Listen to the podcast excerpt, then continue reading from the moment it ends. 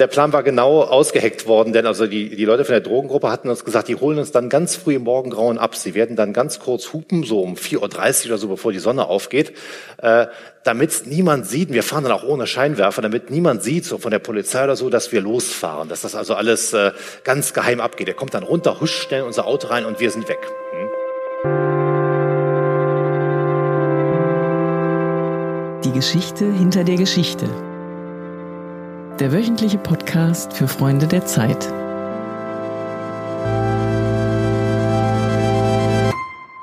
Liebe Freundinnen und Freunde der Zeit, herzlich willkommen beim Podcast Hinter der Geschichte. Hinter der Geschichte ist nicht nur der Titel unseres wöchentlichen Podcasts, sondern auch eine Veranstaltungsreihe für Freunde der Zeit. Einer dieser Unterfreundeabende fand vergangene Woche in Düsseldorf statt. Dabei sprach unter anderem unser Südamerika-Korrespondent Thomas Fischermann über seine Recherchen bei den Drogenkartellen Kolumbiens. Diese Woche hören Sie hier im Podcast einen Mitschnitt seines Vortrags. Ja, ich habe auch ein ernstes Thema. Äh, das sieht jetzt ganz am Anfang nicht so aus. Vielleicht, Deborah, wenn du den erst, das erste Bild mal zeigen kannst. Also so habe ich mir immer vorgestellt, wie das ist als Südamerika-Korrespondent. Äh, das da hinten ist Giorgio, mein Fotograf. Das da vorne bin ich und wir haben ein schönes Dienstfahrzeug äh, zur Verfügung gestellt bekommen in äh, Bogota. Und ähm, ja, so fing unsere Recherche an. Wir hatten uns diesen Spaß gemacht, aber eigentlich ging es um was sehr Ernstes, nämlich um die Drogenkriege in Bogota. Und Bogota ist, äh, ist heute sehr viel sicherer als früher, aber es ist immer noch ein heißes Pflaster. Und äh, die Auseinandersetzungen zwischen den jetzt neuen Drogenbaronen äh, Kolumbiens in der Regierung haben auch nicht nachgelassen. Ähm, man weiß jetzt, es gibt einen Friedensvertrag zwischen äh, der Regierung und den FARC, äh, dieser Rebellengruppe, die auch sehr stark im Drogenhandel zuletzt aktiv war, aber das hat eigentlich fast gar nichts gebracht, weil dort, wo früher die FARC äh, äh, mit Drogen gearbeitet haben, gibt es jetzt paramilitärische Einheiten, die ebenso mit Drogen handeln, zum Teil in Personalunion mit früheren FARCis. Ähm, das ist also alles relativ äh, ernst und gefährlich und gewaltsam. Es ist noch so ein bisschen so, wie man das aus Narcos kennt, aus Netflix. Nur, dass die Kartelle heute nicht mehr die großen sind, wie zum Beispiel das Medellin-Kartell, die Escobar-Gruppe, sondern das sind heute Baby-Narcos, sogenannte sehr kleine Einheiten von sehr gewaltsamen, sehr gut verbundenen, sehr gut vernetzten äh, Gruppen, die dort mit Drogenhandel, mit Kokain handeln. Kokain und auch aquatisches, äh, äh, gezüchtetes Marihuana und Haschisch, was auf den Bergen oben gemacht wird. Vielleicht mal ein Bild weitermachen. Äh, so fängt man dann an als äh, äh, gesetzestreuer äh, Vertreter einer Redaktion, die in Hamburg sitzt. Man ruft bei der Polizei an. Äh, ich hatte das ja auch zum ersten Mal gemacht äh, mit den Drogen damals. Ähm, ähm, habe also sozusagen den, den General angerufen, der dort für die Drogenbekämpfung zuständig ist, und den gefragt, ob er uns denn mal mitnehmen könne. Und ähm, hat er dann auch gemacht. Erzähle ich gleich ein bisschen was zu, vielleicht mal ein Bild weiter. Aber diese Recherche führte nachher doch dazu, dass wir im Auto dieses Herrn landeten. Das ist der Fahrer eines der Drogenkartelle äh, in äh, Kolumbien, in der Region Cauca. Und äh, der hat uns nachher in die Berge mitgenommen, um uns ganz andere Seiten des Ganzen noch zu zeigen. Und äh, äh, zu beidem erzähle ich jetzt einfach so ein bisschen was. Ähm, lassen die Bilder einfach jetzt wieder wie eben als Eindrücke weiterlaufen, einfach so im Hintergrund. Ich erzähle ein bisschen, wie das war. Ähm, das war an sich ganz nett bei den, äh, bei den Polizisten. Die haben uns sehr dankbar aufgenommen, weil sie uns erzählen wollten, was für große Erfolge sie gehabt haben in der letzten Zeit bei der Bekämpfung der Drogenbanden. Und hatten sie ja auch. Sie haben die äh, großen Kartelle, das Cali-Kartell und das Medellin-Kartell zerschlagen, aber es sind eben diese ganzen Baby-Narcos äh, entstanden und äh, rausgekommen. Und äh, in der letzten Zeit ist auch die, Drogen, die, die Drogenproduktion in Kolumbien wieder gestiegen.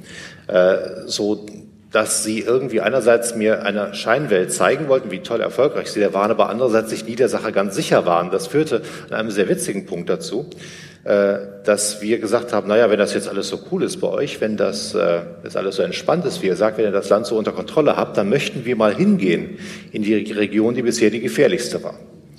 Äh, wir möchten hingehen in den Hafen von Buenaventura, der der Hauptausfuhrhafen von Kolumbien ist für Drogen und ähm, möchten in die mal durch diese Sumpfgebiete fahren, wo früher der ganze Drogenschmuggel war, wo es auch die berüchtigten Shoppinghouses gab, wo die Menschen zerkleinert wurden, die von den Kartellen äh, getötet wurden und möchten mal sehen, wie es da so ist. Und der General, kein Problem, überhaupt nicht, da gehen wir morgen hin.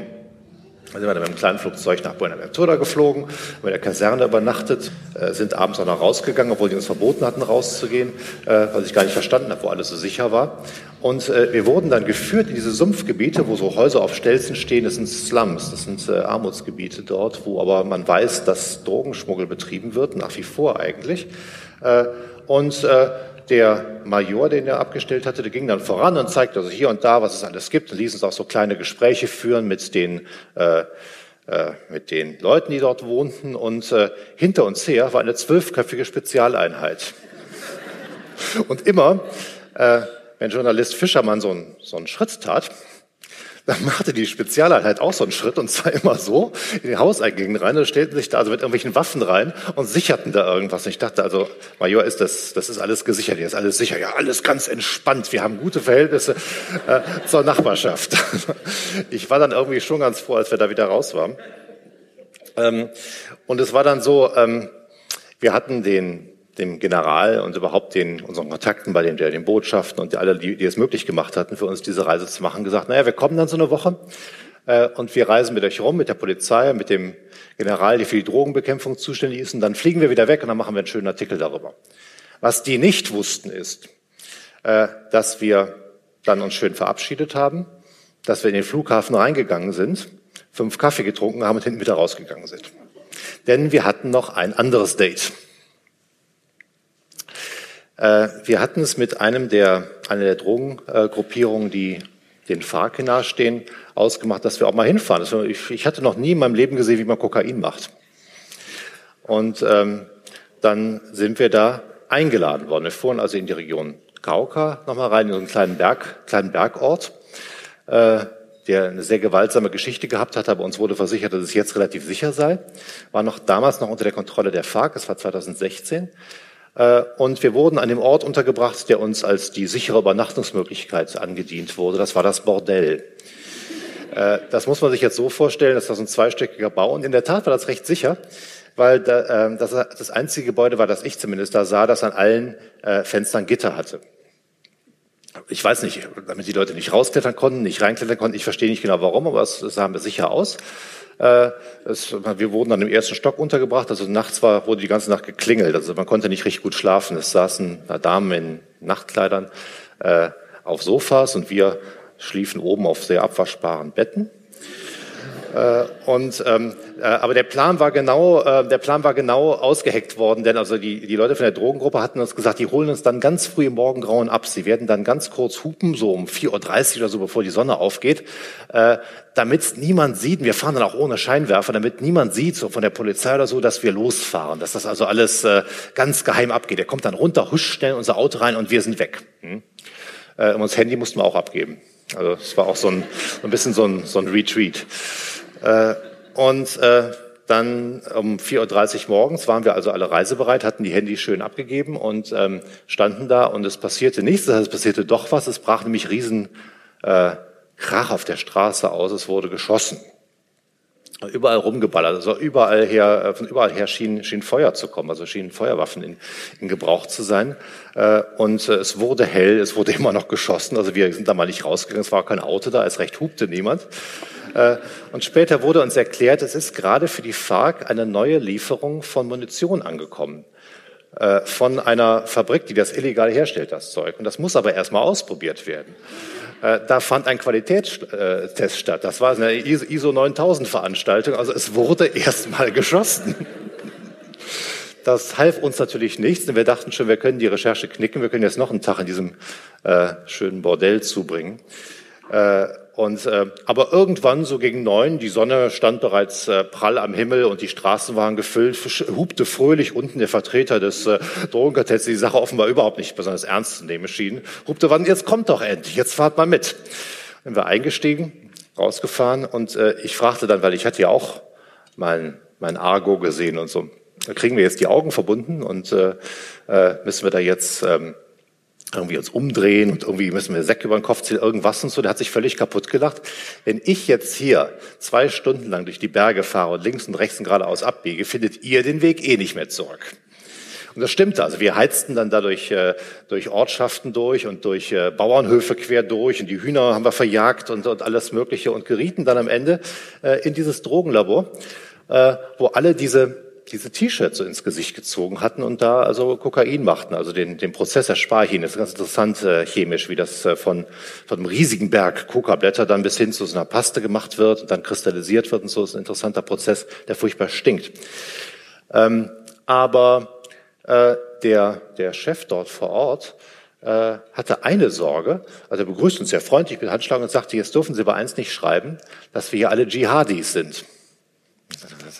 Ja, weil wir die T-Shirts im Gesicht haben. Wir haben doch auch die auch Fernsehen gesehen. Das sieht dann so aus, als würde der ISIS hier die Leute killen. Das sind wir nicht, das sind andere. Wir machen hier ehrliches Geschäft, wir machen hier Drogen. Ist okay, konnte ich ihm soweit zusichern.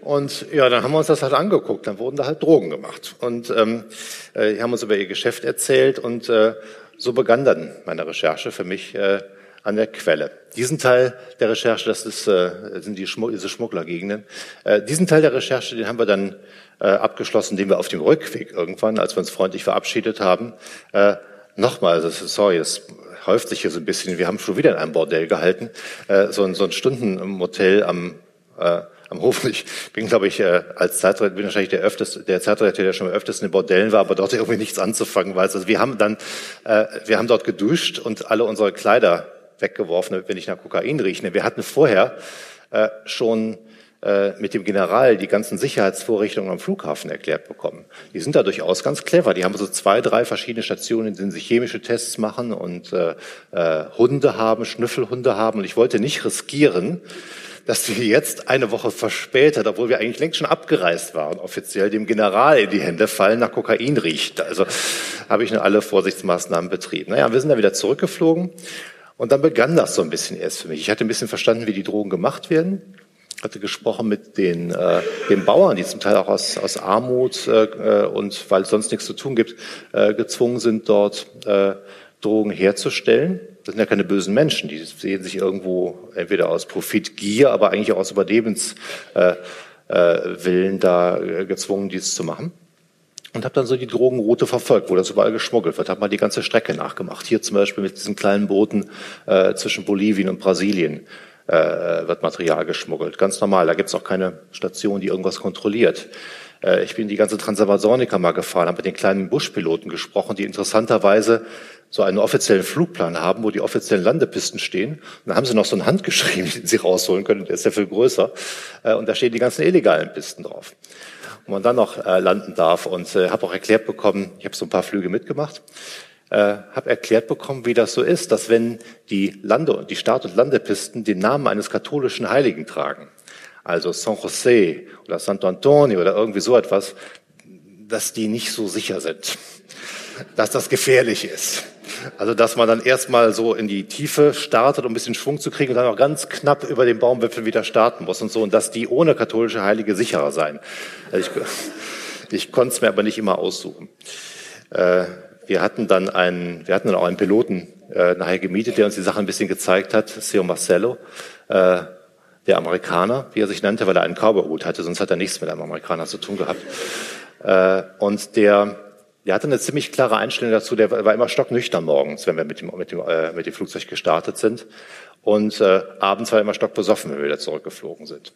Und äh, ich habe ihn versucht, ich versucht auf ihn einzureden. Wir waren ja, hatten ja alle Stockholm-Syndrom. Wir mussten ja wieder mit ihm zurück und waren mitten im Wald und habe ihn gefragt, äh, ob er das nicht für ein Problem hält, Alkohol am Steuer eines Flug, äh, also Alkohol in einem Flugzeug, Alkohol im, Flug, im Flugverkehr. Und er sagte, auf jeden Fall ganz wichtiger Punkt, kann er nur unterstreichen, er würde niemals betrunkene Gäste mitnehmen.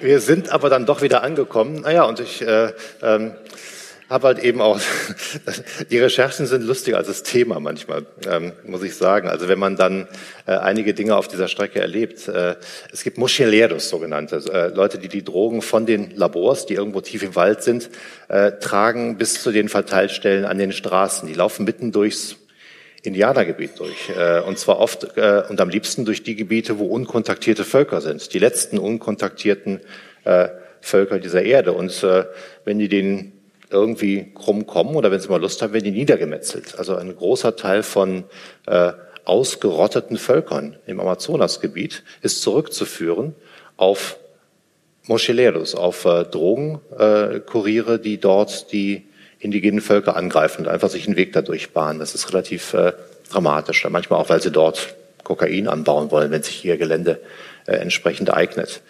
Ähm, ich habe viel gesehen, ich bin nach Venezuela reingefahren, äh, wo dann die Droge wieder einen ganz anderen äh, Aspekt bekommt. Dort ist sie fast Regierungsgeschäft. Die Regierung von Venezuela finanziert sich zum Teil oder finanziert zum Teil die Boni für Leute, die ihr nahestehen, mit Kokainhandel. Äh, und äh, bekanntermaßen sind auch schon enge Verwandte des jetzigen Präsidenten in äh, Venezuela mit äh, großen Packungen, also wirklich großen Packungen Drogen in diplomatischen Flugzeugen mit Diplomatenpässen erwischt worden, die das Zeug nach äh, in die Karibik oder in oder direkt nach, in die USA schmuggeln wollten. Da sind natürlich dann richtige große kriminelle Strukturen am Start und äh, das weiß jetzt auch jeder. Also je weiter man da diese Drogenroute verfolgt, auch durch Mexiko äh, bis an die Grenze ran, da wird das einfach immer brutaler und das ist sehr, sehr, sehr äh, bedrückend, was da alles passiert. Ich habe dann interessanterweise, und damit komme ich zum Schluss, äh, ein Gespräch geführt, sowohl mit dem obersten Antidrogenbekämpfer der Stadt Rio de Janeiro, was so ein riesiges Umschlagzentrum in Lateinamerika ist für Drogen, wo auch sehr viele Drogen dann vor Ort verkauft werden, und dem obersten Drogenboss der Stadt Rio de Janeiro, äh, der ähm, Fernandinho Beramar. Das wird man so übersetzen mit der kleine Ferdinand von der Waterkant. Äh, der Fernandine Beramar sitzt im Gefängnis, aber im Gefängnis, das er so ein bisschen kontrolliert. Also er, ähm, äh, er äh, kommandiert von dort seine, seine Leute, sein, sein Kommando. Und ich habe ihn getroffen in seiner Zelle. Er war ganz freundlich. Ähm, guckte mich so ein bisschen an wie Hannibal Lecter, aber er, er, er meinte es eigentlich nett mit mir. Äh, wurde dann irgendwann auch so ganz still und er merkte, dass ich so ein bisschen schwitzt und so ein bisschen, bisschen nervös war und so guckte mich so ganz bohrend an und meinte, Thomas, Sie gehen das hier unglaublich ruhig an. War dann aber wieder ganz nett. Ich habe ihn halt gefragt, ähm, äh, wir haben über viele Sachen gesprochen, also auch über viele problematische Sachen, über seine, also über ganz viele problematische Sachen, eigentlich nur über problematische Sachen haben wir gesprochen. Aber äh, zum Ende hin äh, habe ich ihn gefragt, äh, Fernandini, wenn Sie jetzt die Drogen bekämpfen sollten, wenn Sie jetzt Rio de Janeiro von seinen Drogenkämpfen äh, befreien wollten, wie würden Sie es machen? Und dann sagt er mir exakt das Gleiche, was mir auch der staatliche Antidrogenzar und der oberste Polizeichef gesagt hatte, ihr müsst die Drogen liberalisieren. Ihr müsst die Drogen freigeben. Der einzige Weg, das zu machen, ist, das Kokain und Marihuana und diese Dinge staatlich zu kontrollieren, staatlich herzustellen, Steuern davon zu nehmen, die Steuereinnahmen in Gesundheitsvorsorge, Erziehung, Bildung, irgendwas zu nehmen äh, und die, die Banden dadurch äh, den Banden dadurch einen Anreiz zu nehmen, diese ganzen Waffen zu kaufen von ihren Gewinnen. Denn er sagte, ich kaufe hier ich verkaufe hier jede Menge der Fernandine Bedama, ich verkaufe hier jede Menge äh, Drogen und mache ein Riesengeschäft, habe mir auch genau vorgerechnet, was er wie verdienen kann. Das ist sehr lehrreich. Äh, und er sagte, aber davon muss ich jetzt wieder Waffen einkaufen. Bekus, das Schnäbel, das ist der, der kurze Begriff für AK-47 äh, und sowas. Die muss er eben alle einkaufen, der muss seine Armee haben, der muss auch Altersvorsorge, Hinterbliebenenrente zahlen für äh, die Verwandten der Leute seiner Soldados, seiner Soldaten, die dann gestorben sind. Das ist alles sehr teuer, das ist überhaupt kein gutes Margengeschäft. Wenn der Staat da einsteigen würde, das Ganze legalisieren würde, würde die Sache äh, kontrollierbar werden. Es gäbe nicht diese Gesundheitsrisiken, es gäbe äh, die Gewalt wahrscheinlich nicht mehr und äh, äh, man könnte in der Stadt viel besser leben. Und ähm, ich weiß noch nicht so genau, aber ich fand es einfach faszinierend, dass mir der Drogenzar und der Drogenboss der Frage das Gleiche sagten. Und äh, ich denke noch ein bisschen drüber nach und fahre noch ein bisschen hin und berichte, wie es weitergeht. Danke. Das war der Podcast Hinter der Geschichte. Wir hoffen, Ihnen hat die Episode gefallen und Sie hören auch nächste Woche wieder zu. Dann geht es auch wieder um eine Geschichte aus der aktuellen Zeit. Wenn Sie mehr über die Freunde der Zeit erfahren wollen oder wissen wollen, wie Sie unseren Podcast abonnieren, dann schauen Sie doch mal bei www.freunde.zeit.de vorbei. Dort finden Sie auch alle früheren Episoden dieses Podcasts und Informationen zu den Veranstaltungen für Freunde der Zeit. Vielen Dank fürs Zuhören.